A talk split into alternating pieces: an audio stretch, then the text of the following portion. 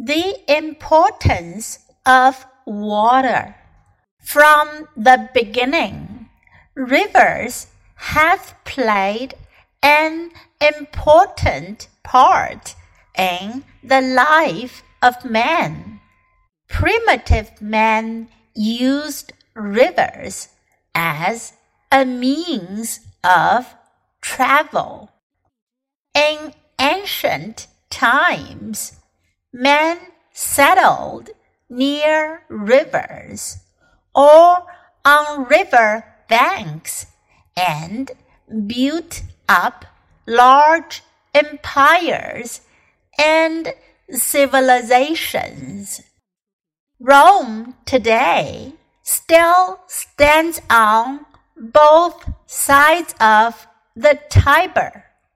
The Menam runs through modern Bangkok, still serving as a great waterway for the transport of goods and people. Water is nature's most precious gift to man.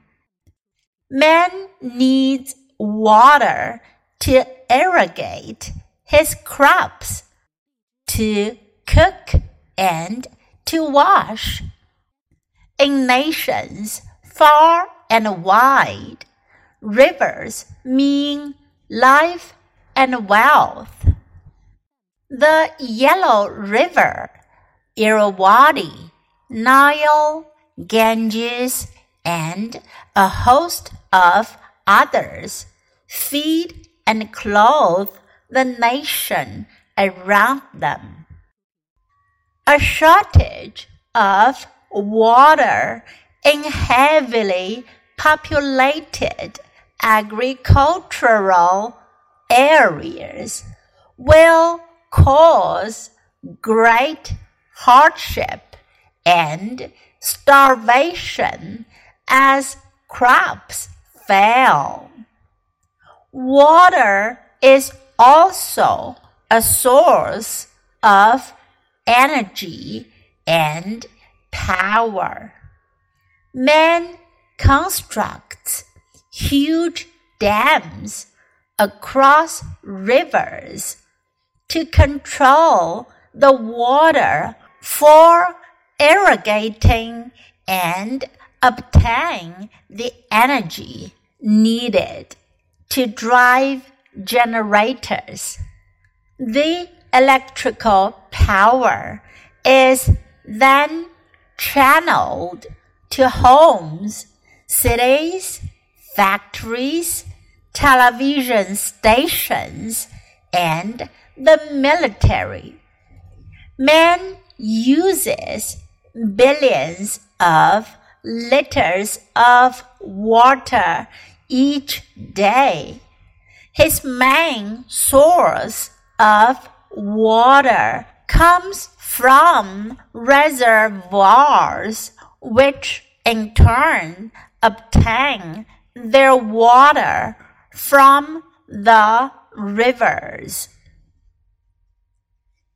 The importance of water. From the beginning, rivers have played an important part in the life of man. Primitive man used rivers as a means of travel. In ancient times, men settled near rivers on river banks and built up large empires and civilizations. Rome today still stands on both sides of the Tiber. The Menam runs through modern Bangkok, still serving as a great waterway for the transport of goods and people. Water is nature's most precious gift to man. Man needs water to irrigate his crops, to cook, and to wash. In nations far and wide, rivers mean life and wealth.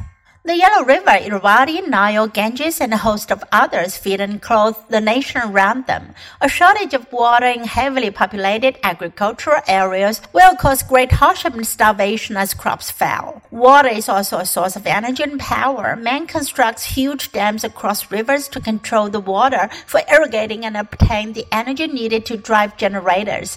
The electrical power is then channeled to homes, cities, factories, television stations, and the military. Man uses billions of liters of water each day. Its main source of water comes from reservoirs, which in turn obtain their water from the rivers.